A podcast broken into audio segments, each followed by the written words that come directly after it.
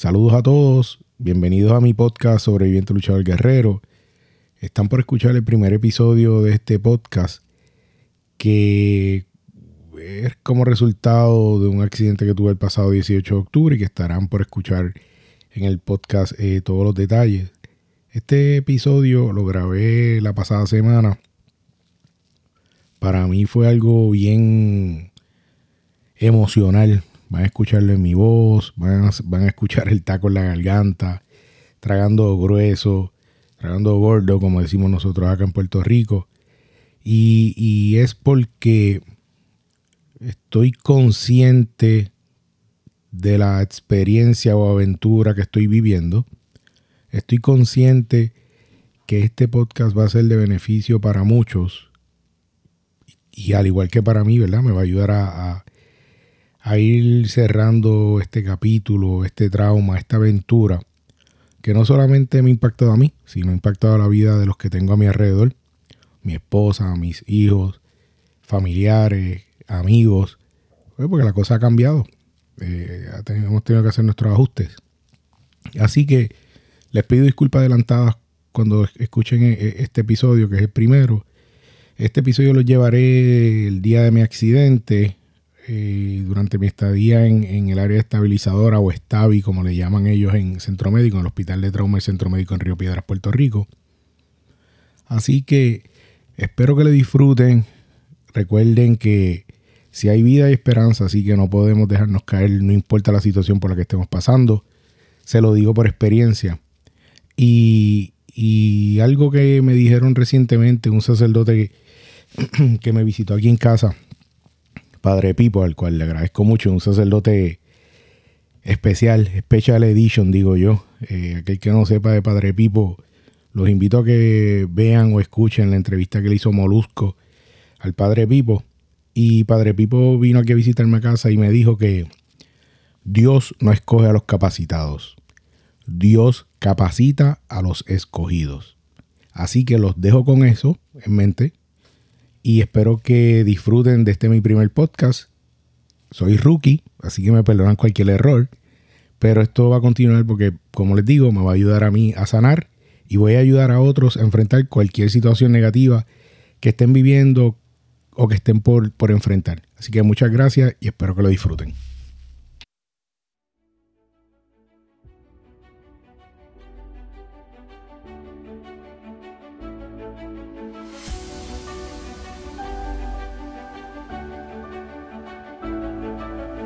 Mi nombre es Rafa Suárez y bienvenidos a mi podcast Sobreviviente, Luchador, Guerrero.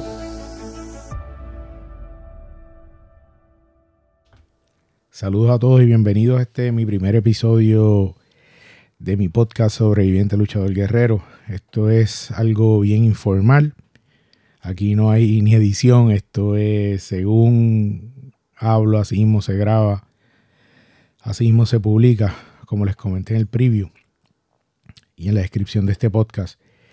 El pasado 18 de octubre tuve un accidente que me afectó mi brazo izquierdo. Gracias a Dios estoy con vida, gracias a Dios tengo mi brazo. Pero a modo de introducción, eh, soy padre de dos muchachitos, Andrea Natalia de 22 años, Diego Armando de 16, mi esposa Mari Carmen.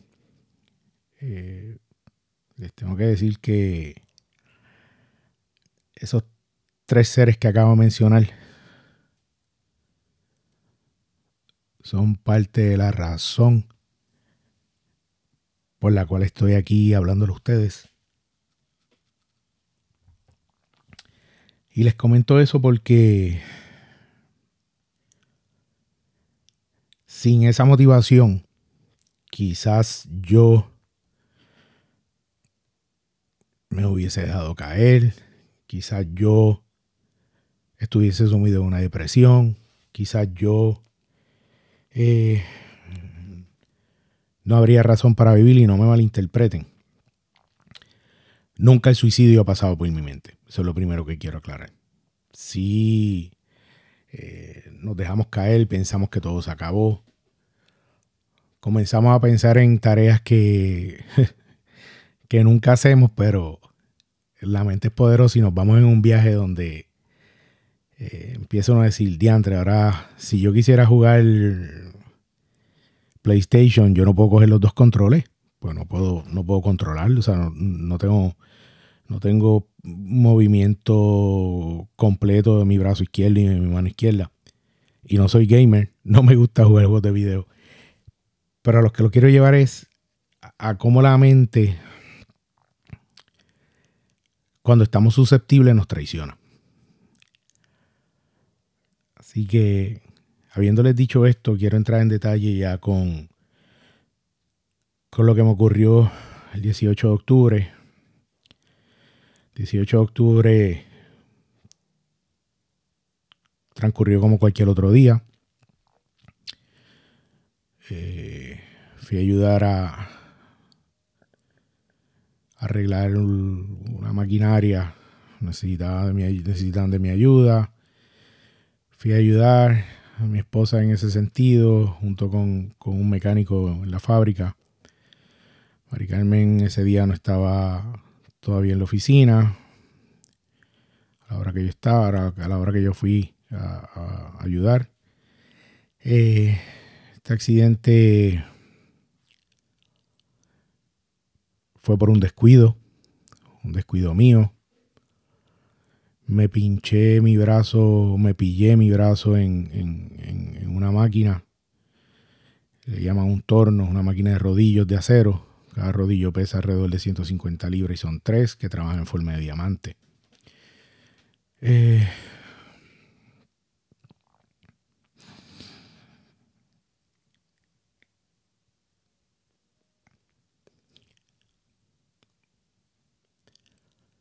mm, muchas cosas pasan por la mente.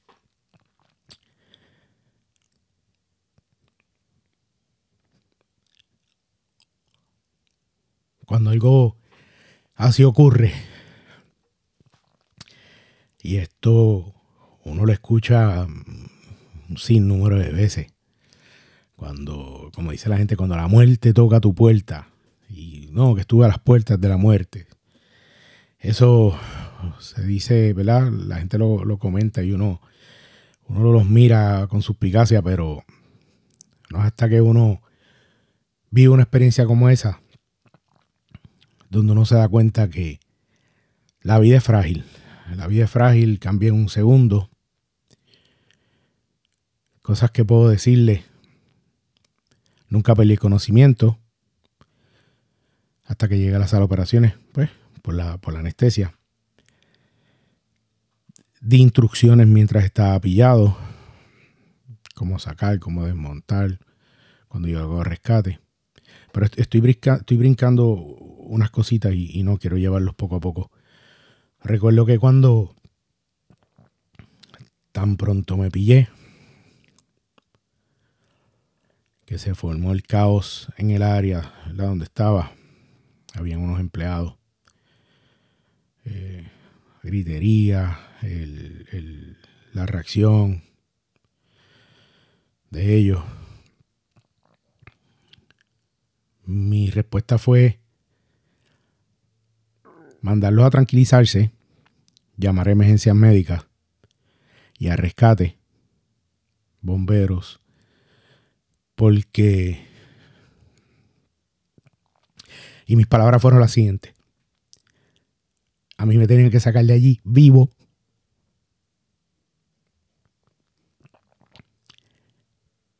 Porque yo necesitaba ver a mis hijos envejecer. A mis hijos envejecer. No a mis hijos crecer. Yo quería, yo quiero ver a mis hijos envejecer junto a mi esposa. Esas fueron mis palabras exactas. Hay que tranquilizarse, llamen a emergencia médica, llamen a rescate bomberos, porque me tienen que sacar de aquí vivo, porque yo quiero ver a mis hijos envejecer junto a mi esposa. Esa fue mi reacción. Eso fue lo que expresé con palabras. En mi mente les tengo que decir que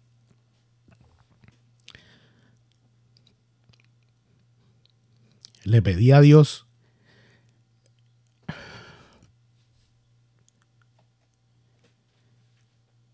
que me dejara salir con vida. Le dije a Dios, por favor,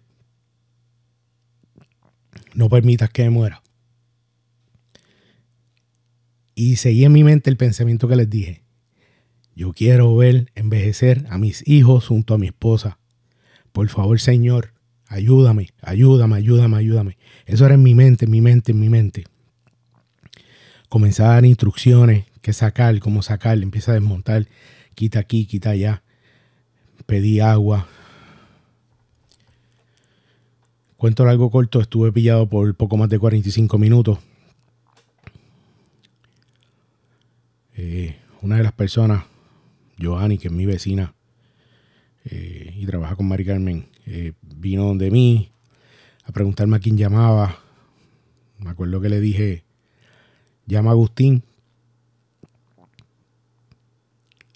Agustín es un amigo médico que da la casualidad que el, eso fue martes 18 de octubre el accidente.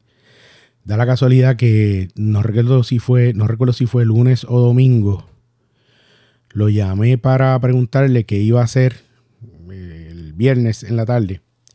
¿Por qué? Porque había una actividad el sábado, ese sábado en, la escuela de mi hijo. Eh, una actividad donde cada clase preparaba algo en un barbecue, en un smoker. Y, y, me acuerdo que llamé a Agustín para preguntarle qué iba a hacer ese viernes pues, si iba a estar libre por la tarde para que fuera a casa, estuviese conmigo, iba yo a preparar unas cosas para la actividad del sábado. Ahí Agustín me comenta que no, que estaba chavado pues estaba trabajando. Perdón, en verdad, si usted está escuchando esto y es fuera de Puerto Rico, nosotros usamos mucho anglicismo y nuestro español no es el mejor, así que discúlpeme. Eh, y entonces Agustín me dice que, está, que iba a trabajar lunes, miércoles y viernes y nada, se quedó ahí la cosa. Pero cuando entonces estoy pillado, que, que Joanny me pregunta, ¿a quién puedo llamar? ¿A quién quieres que llame? Yo le dije, vas a llamar a Agustín. Porque recordé que Agustín trabajaba lunes, miércoles y viernes, o sea que ese martes Agustín estaba libre. Recuerdo que lo llamaron, me lo pusieron al teléfono y le dije, Agu, estoy pillado en una máquina, creo que voy a perder el brazo. ¿Tú crees que te puedas comunicar con, con Yogi, otro amigo? que es emergenciólogo y administra algunas salas de emergencia aquí en, la isla, en Puerto Rico. Y, y Agustín me preguntó, ¿cómo está? Mira, mano, estoy bien pillado, de verdad que sí, que, yo creo que voy a perder el brazo.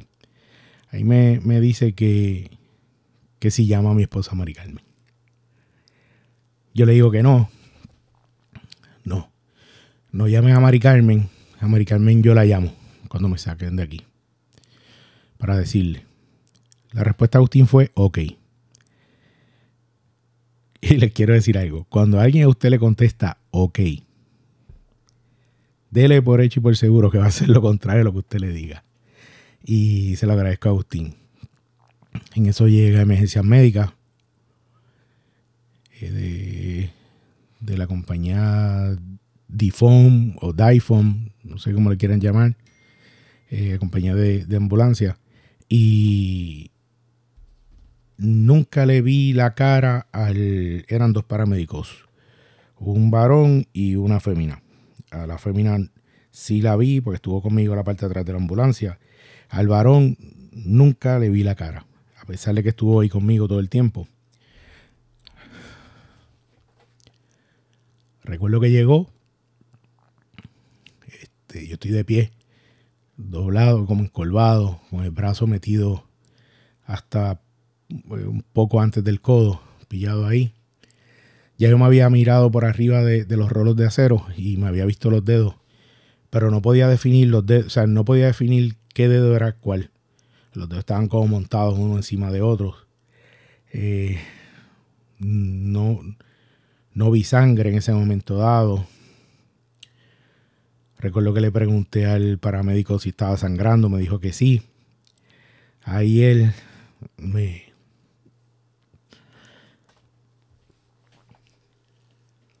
Él... Disculpen.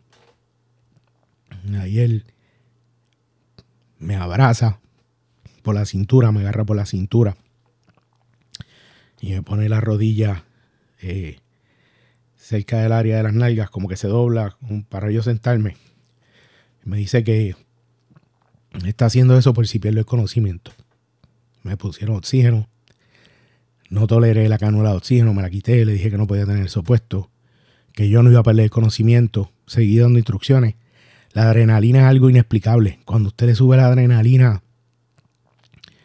usted no tiene razón del dolor o de la situación que usted está pasando.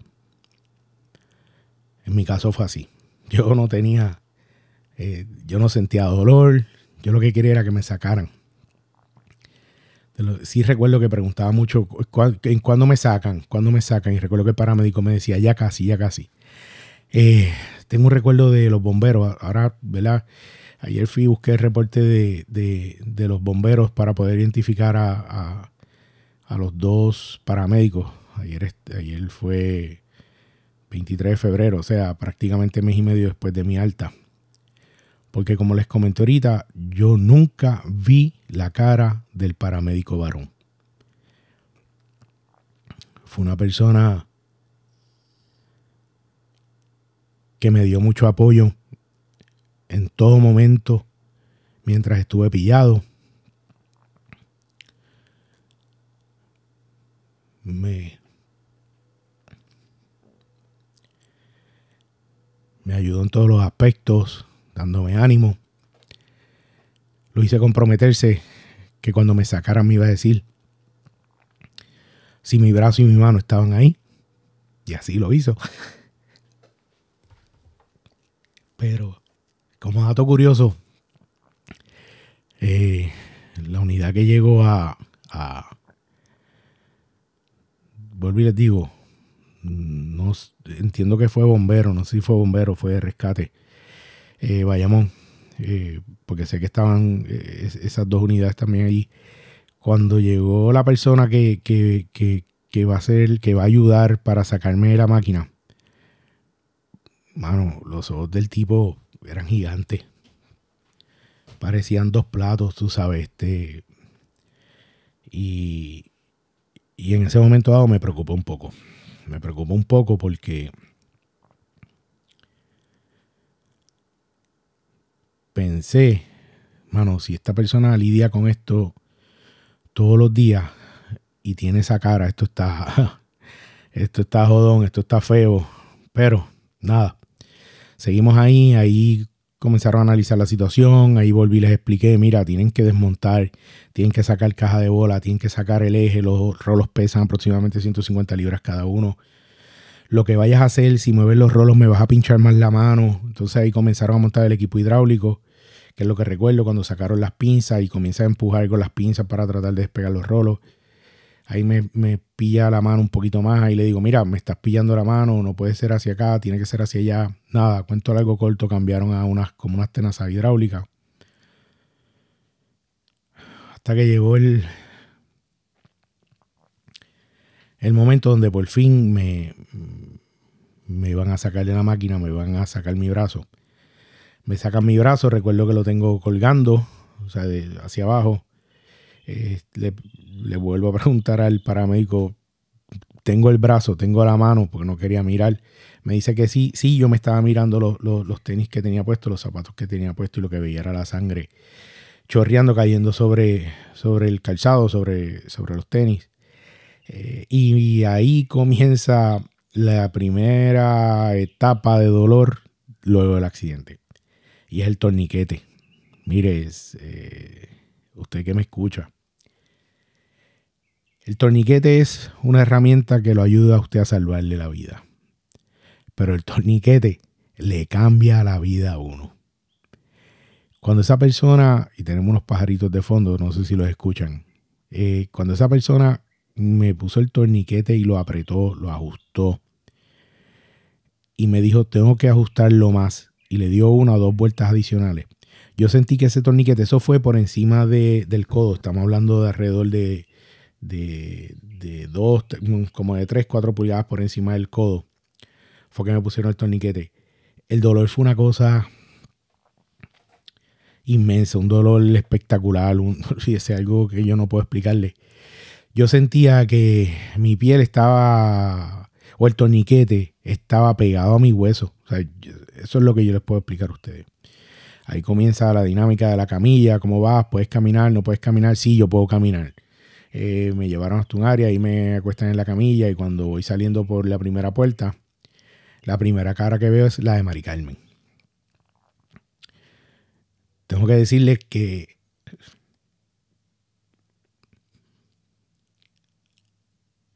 el sentido de culpa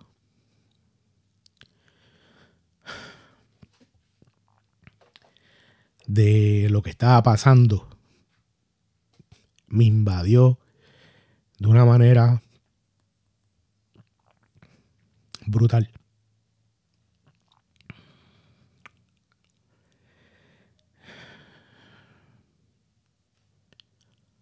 Recuerdo la cara de Mari Carmen. Mari Carmen estaba fría, frisada por completo.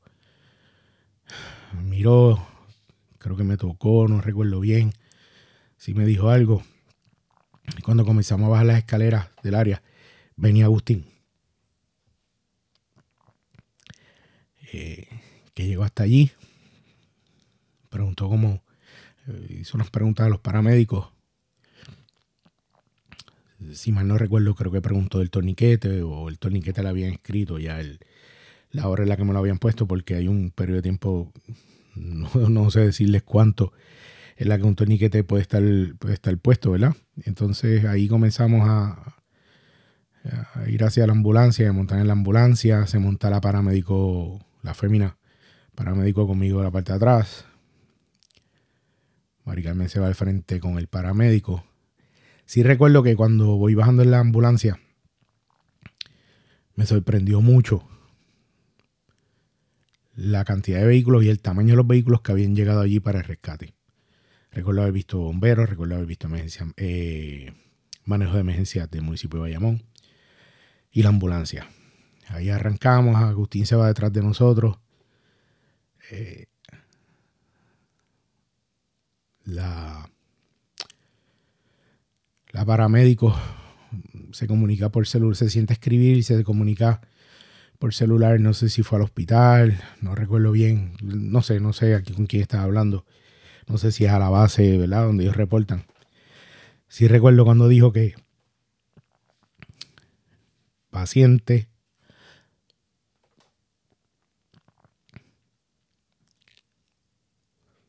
de 47 años, posible desmembramiento.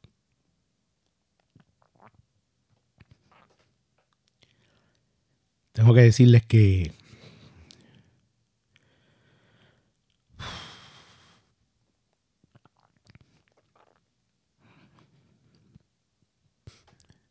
que mi mente viajó. Me van a cortar el brazo, voy a perder el brazo. Y, y ahorita les comenté de la mente, la mente juega con nosotros.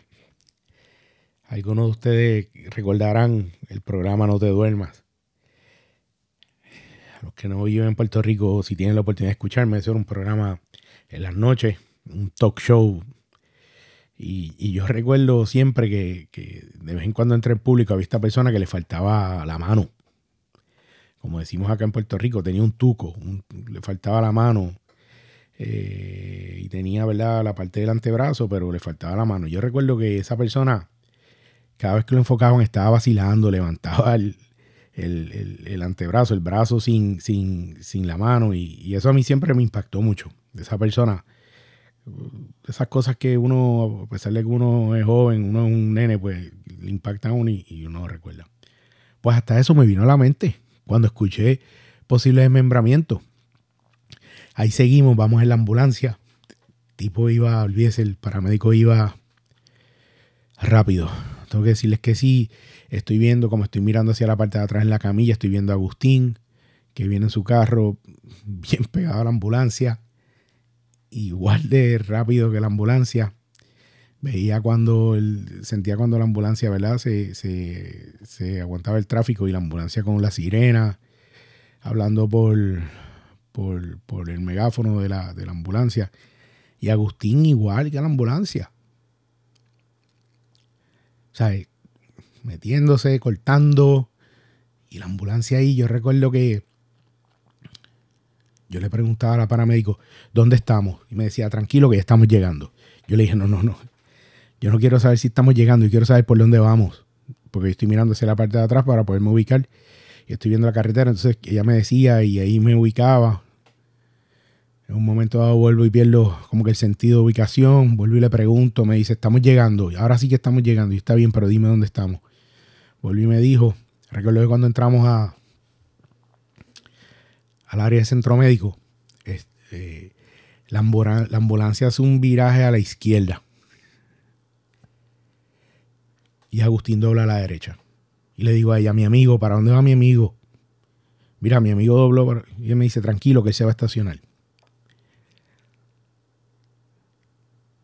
Llegamos a, la sala de emergencia. Me bajan de la camisa, me bajan de la ambulancia y la primera cara que veo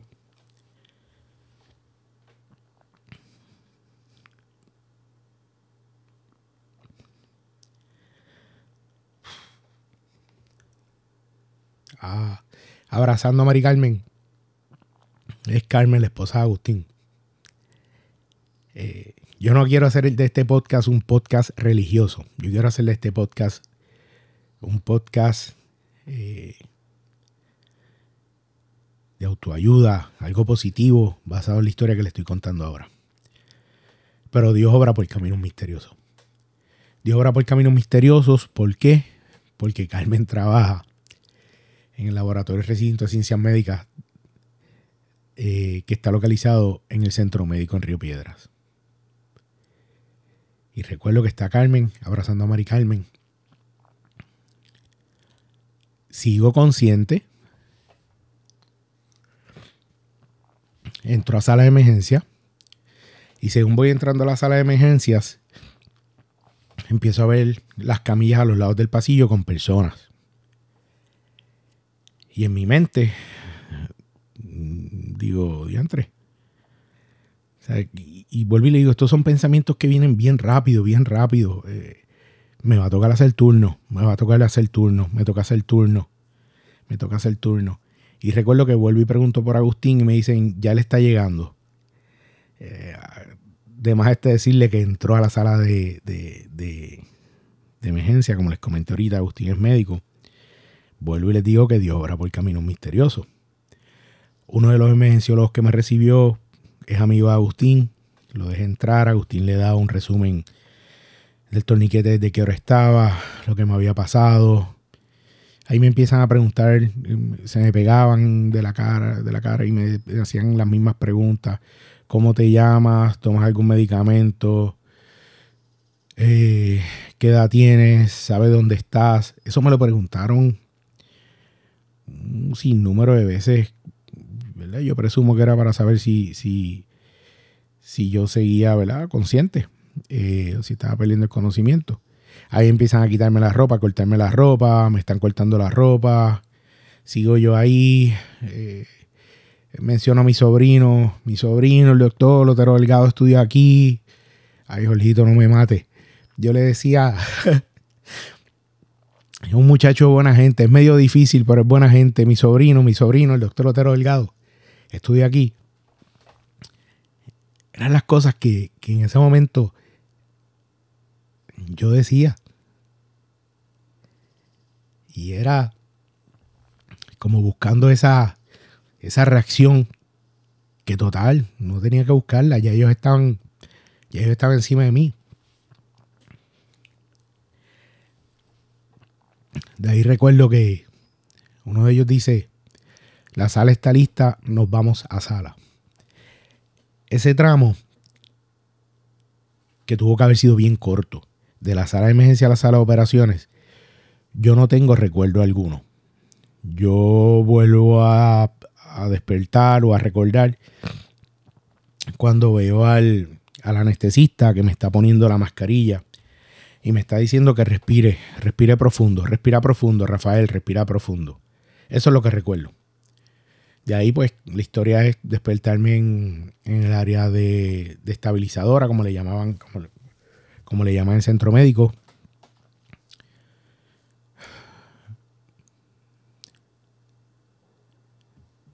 Ver que tengo mi brazo. Eso, gracias a Dios, ¿verdad? Eh, tenía mi brazo, pero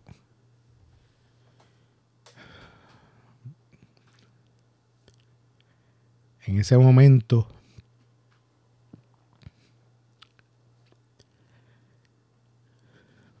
de ahí en adelante dejé de mirarme mi brazo.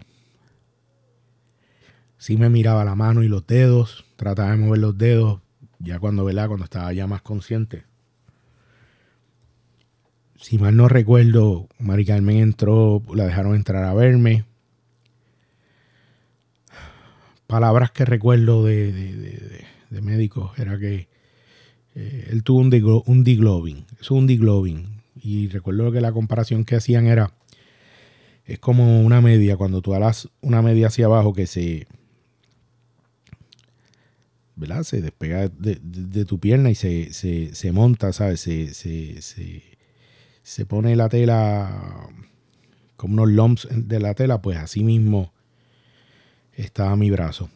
Eh, eso fue el 18 de octubre.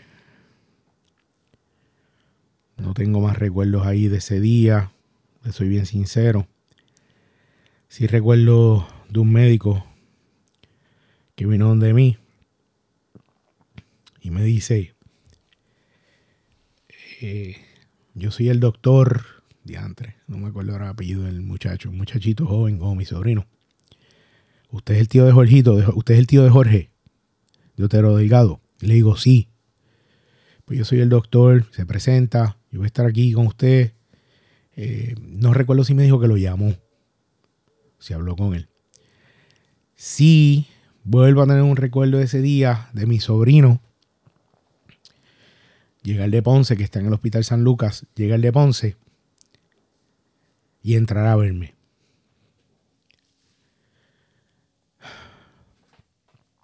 Este.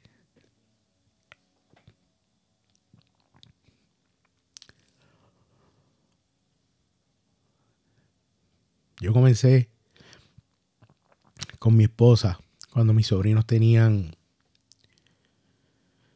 ah, yo creo que Jorge Miguel tenía como cinco años, Tatiana quizás tenía tres, más o menos, la de recuerdo que tengo. Tatiana es su hermana. Y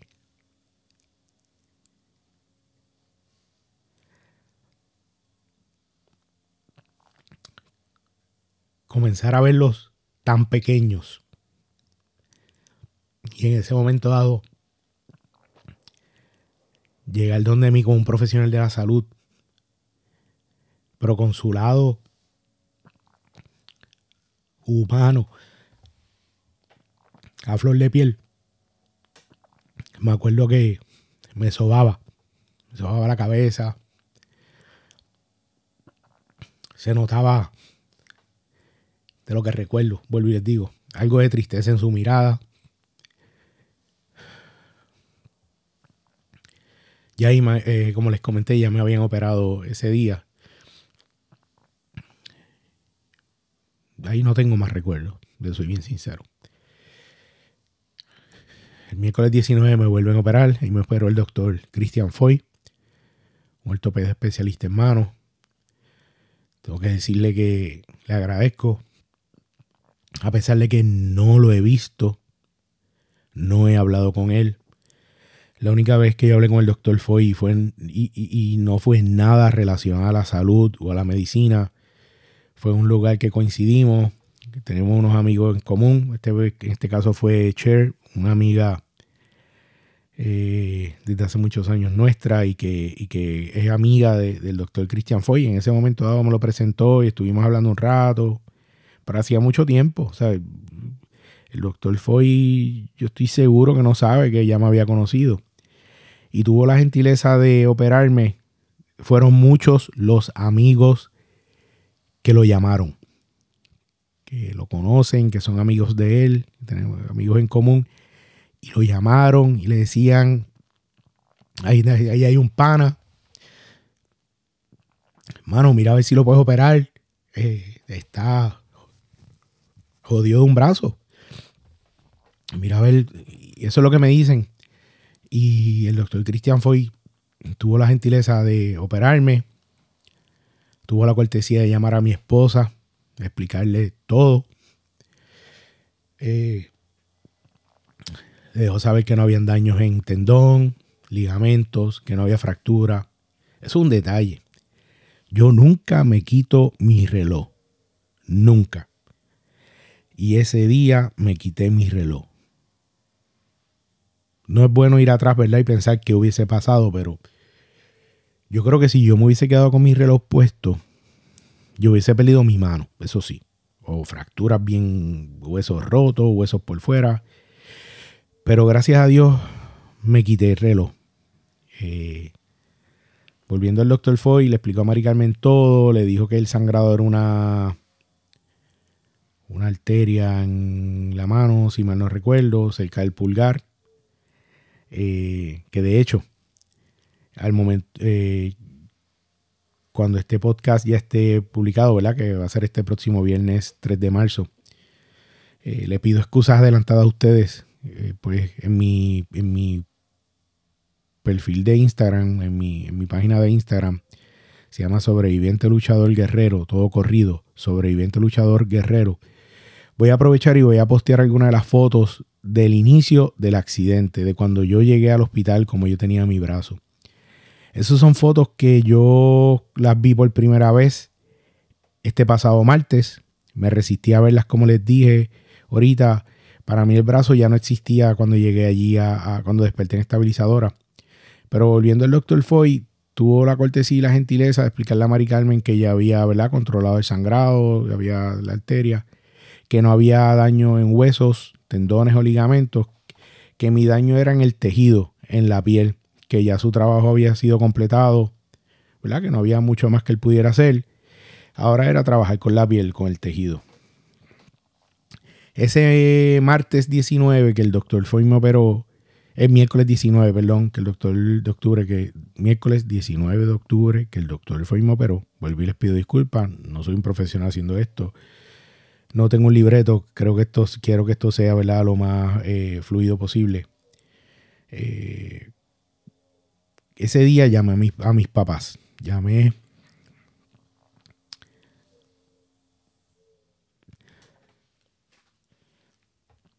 llamé a mi papá. Eh, entre la morfina y la percocet que bajo los efectos de la morfina y de Percocet que estaba, recuerdo gran parte de la conversación. Recuerdo que me contestó, como siempre me echó la bendición. Y le digo, pa, eh, tuve un accidente ayer, estoy bien. Estoy en el centro médico, me lastimé un brazo, está todo bien, para que sepas, no voy a perder el brazo. Eh, no recuerdo qué fue lo que me comentó ahí. Ah, me, dice que, que viene a Puerto Rico porque yo, pues mis papás y mi hermana con su esposo y mis sobrinos viven fuera de Puerto Rico, viven en el estado de la Florida. Y yo le dije, no, papá, todavía no vengas. Yo te dejo saber cuando vengas. Deja que la cosa se, se, controle, que esté la cosa mejor. Esto es el segundo día de mi accidente. Y lo que les estoy mencionando es lo que yo recuerdo que dije. Eh, esto era un recuerdo claro, lo que les estoy explicando, lo que les estoy comentando a ustedes. Ahí mi papá, siento que, va caminando, que, está con el teléfono, ¿verdad? Caminando. Y, me dice, ¿qué hago? Le digo a tu mamá. Y yo, sí, dile a mami, dile a Nitsaida también, a mi hermana. Y Yo estoy casi seguro que escuché bien. Cuando ya colgando, escucho a mi papá que empieza a llorar. Estoy casi seguro. Ahí cuelgo.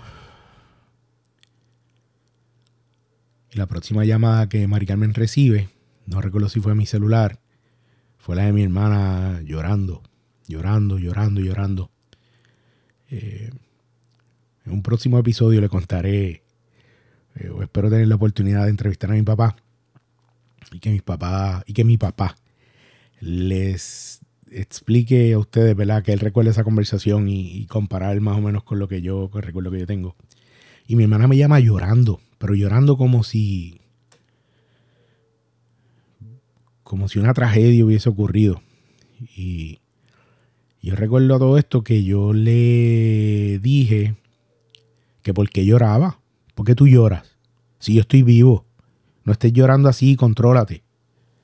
O sea, no hay por qué llorar, yo estoy vivo, estoy vivo. Así que tranquilo, no, pero es que mi hermana me dice a mí, hermanito, de toda la vida. Pero hermanito, que y yo no, no, no, no, no hay que llorar, yo estoy vivo. Así que contrólate, cálmate. Eh, ahí no tengo esa conversación, no tengo más recuerdos de ese día. Como les comenté, le dije a mi papá que le avisábamos cuando, cuando, ¿verdad? cuando podía venir a Puerto Rico. De más está decirles que mi papá llegó a Puerto Rico el 26 de octubre, una semana después, sin yo haberle dicho, papi, ya puedes venir. Estuvo conmigo dos meses. Era la primera cara que yo veía de lunes a viernes al yo despertar. Al lado mío, ya cuando estaba en un cuarto, que entiendo que fue el viernes, si estamos hablando martes 18, el viernes 21 de octubre creo que fue que ya estaba en un cuarto, yo estaba en un cuarto. Pero quiero darle algunos, algunos, algunos detalles y, ¿verdad? Y, y no quiero ser tan gráfico, pero a mí nunca me habían operado ni de amígdalas.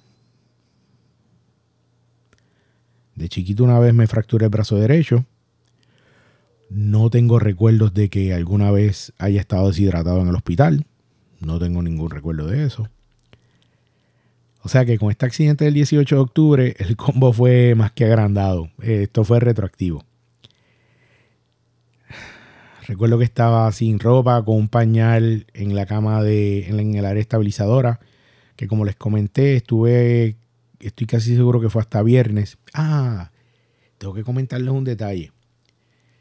Martes, estoy casi seguro que fue martes o miércoles. Empiezo a ver, ¿verdad? Entrada, salida, entrada, salida de médicos, enfermeras, en el área de donde yo estaba, en el cubículo donde yo estaba. Y es que dejé de orinar. Entonces, una de las enfermeras de apellido Luna una nena espectacular. El trato que me dio, enfermera por vocación, me enseña a los piggy, las bolsitas de suero. Me dice, Rafa, te tengo que poner tres bolsas de estas en una hora. No estás orinando, tienes fallo renal y tenemos que evitar el dializarte. Eh, y me ponen, ¿verdad? a través de la vena bajan esos tres pis de suero. La máquina, el sonido de la máquina de suero era impresionante. Continuo, continuo, continuo. Y, Luna me decía, tienes que orinar. Vas a orinar, vamos a salir de esto. Y yo tenía un foli puesto. Y recuerdo que, que más tarde, no sé si fue ese mismo día o el día siguiente, me medían el, líquido, la orina, cada cierto tiempo en el foli. Y yo recuerdo cuando ella venía y me decía, llevas 200 cc, vamos bien, vamos bien. Ya empezamos a orinar. Eh, rato vaciaban y venía 400 cc. Eh, y recuerdo cuando me dijeron, ya estamos bien, ya salimos de esto y ya estás bien. ¿Por qué el fallo renal? y los médicos profesionales de la salud que escuchen este podcast, ¿verdad? Pueden, pueden corregirme o, dar más detalles sobre esto. Al haber un trauma, y como dice mi concuñado, el doctor Otero Quintana, el cuerpo es tan y tan y tan y tan inteligente que para protegerse, el músculo libera unas proteínas y estas proteínas por su tamaño obstruyen el riñón. O sea, estos músculos para protegerse hacen eso. E, esa es su manera de reaccionar. Y esas proteínas al obstruirlo, pues por eso es que dejo de orinar. Pero gracias a Dios, como les comenté, salí del fallo renal bastante rápido. Recuerdo que al otro día, siguiente día ese fallo renal llega un nefrólogo attending con los estudiantes, con los residentes de nefrología y le empezaron a hablar sobre mi caso. Ahí donde yo más o menos me doy cuenta de que diantre, que, me pasó. Eh, comienzan a darme comida, pero yo no quería comer. Y esta muchacha, Luna nuevamente, y un enfermero apellido Hernández, eh, empieza a decirme, tú no estás comiendo, no estás comiendo, porque tú no quieres comer? Y yo le fui sincero, yo no estoy comiendo porque yo tengo un pañal y yo no quiero hacer caca en la cama. Yo recuerdo que ella me dice, es que tú no te paras, tienes que comer. No recuerdo el menú, sí recuerdo que me dice, eh, ¿tú comes remolacha? Y yo le digo, no, pues la cucharada que me dio fue la de remolacha con el arroz. Me dio la comida como si fuera un bebé. Eh, y todo eso. No voy a entrar en detalle. En los próximos, creo que uno, dos, el, siguiente día o ese mismo día, sí tuve que usar, ¿verdad? Sí tuve que hacer la necesidad, sí tuve que hacer caca. En la cama, en mi pañal. Eh, me sentí con una vergüenza que no les puedo explicar. Para mí fue vergonzoso por demás eso. Pero al extremo, al extremo, al extremo, al extremo. La vergüenza fue una cosa terrible. Pero la manera en cómo los enfermeros reaccionaron, cómo me trataron y cómo lidiaron con la situación, me dio confianza.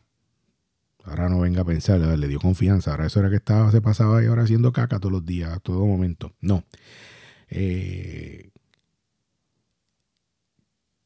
me trataron como si fuera familiar de ellos.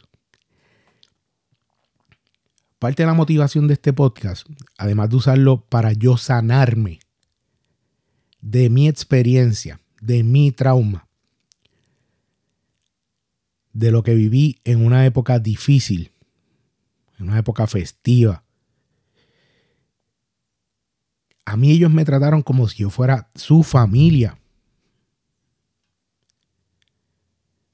La profesión de la enfermería en nuestro país no se le da el valor que se le tiene que dar.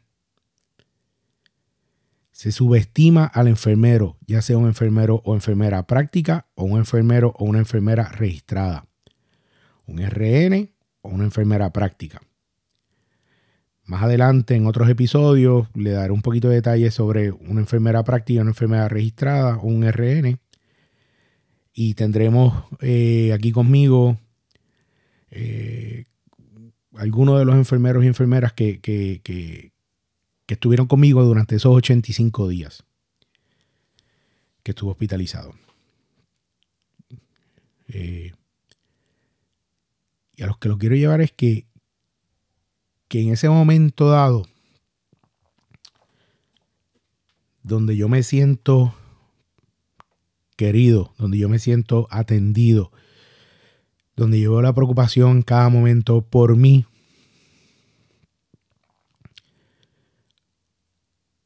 Comienza mi transformación como ser humano.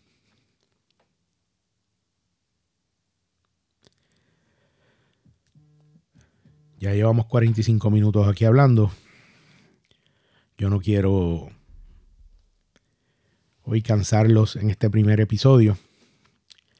Así que voy a ir más o menos cerrando este episodio y, y, quedarnos ya en esta área estabilizadora justo antes de irme a un cuarto. Así que estos muchachos, el trato fue tan espectacular. Y vuelvo y les digo, tenemos la profesión de la enfermería tan y tan subestimada en nuestro país. Están tan y tan mal pagos por su trabajo, por lo que hacen, cómo doblan turno, para cubrir las necesidades. Ah, están cobrando. Sí, están generando ingresos. Pero pueden estar en su casa. Pueden trabajar ocho horas y regresar en su turno regular, pero no, se quedan. Eh, como les comenté, ya el viernes o sábado Me movieron a un cuarto normal. Volvieron a operarme, mm, entiendo que fue jueves. Ahí comenzó esta aventura porque es donde comienzan a remover piel. Inicialmente la expectativa era que yo estuviese hospitalizado tres semanas, en lo que la piel volvía y se adhería a mi cuerpo, pero no tuvimos esa suerte. En resumen, fueron 85 días de hospitalización, 11 procedimientos quirúrgicos. De los 11, los últimos 5 fueron injertos de piel o skin graft, como le llaman. Eh,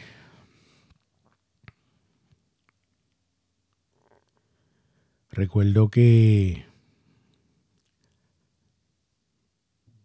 me pusieron un sistema de presión negativa, como le llaman ellos, en mi brazo izquierdo. También les compartiré, fotos en, en, mi página de Instagram. Recuerde, sobreviviente, luchador guerrero, todo corrido, sin espacio, sobreviviente, luchador guerrero en Instagram. Estaré compartiendo el próximo viernes algunas fotos también y en el transcurso de, este podcast y de los próximos episodios estaré compartiendo algunas de ellas. Y, y como les mencioné ahorita,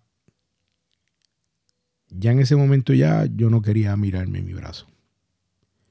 Al ponerme el sistema de presión negativa, que es unas esponjas que se adhieren al, al tejido en la área donde ya me habían removido piel, y un plástico que hace un sellado con una válvula que lo que hace es extraer el exudado, el líquido que genera la piel, exuda la piel. Pues ahí me miraba en esas áreas. Pero cualquier cosa que estuviese descubierta en mi brazo, que en ese momento dado ya no tenía nada descubierto, no, no lo miraba. No me quería mirar. Eh, ese viernes o sábado me mueven a un cuarto solo, en la habitación 310, en el tercer piso de intensivo intermedio del Hospital de Trauma del Centro Médico en Río Piedras. Eh, y ahí comienza una nueva aventura. Ya Rafa no está bajo en estabilizadora, con todos los cuidados todo el tiempo, 24 horas. No me estoy quejando del, cuidado, al contrario. Pero ahí, comienzo a tener un poquito más de tiempo solo en las, noches, a pensar, estoy más cuerdo. Ya no estoy sin, ya no estoy tanto tiempo bajo los efectos de la morfina y de las Percocet, los painkillers, como le llama el americano. Así que en el segundo episodio de este podcast estaré dándole detalles de cómo transcurrieron esos 85 días en el hospital les daré detalles de cómo yo, que no soy tan organizado en lo personal, en lo profesional sí, en lo personal no, estaba tan organizado mi mes de octubre, mi mes de noviembre, mi mes de diciembre, que hasta yo mismo me sorprendo. Y también le daré algunos detalles de, de cómo la familia y los amigos jugaron un papel bien importante. Eh, algo que olvidé mencionarles es que en esos días que estuve en estabilizadora hubo que transfundirme. Nos solicitaron donantes de sangre y a todos los que donaron, a todos los que hicieron alguna gestión para que un amigo, un conocido, un familiar fuera a donar sangre para mí, les agradezco en el alma, vida y corazón.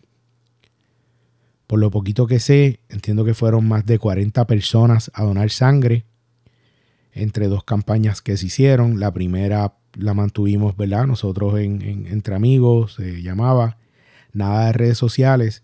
Y una segunda campaña, al momento en que me hicieron una segunda transfusión, eh, que se hizo y se puso en las redes sociales. A todos, gracias. Gracias, gracias, gracias, gracias.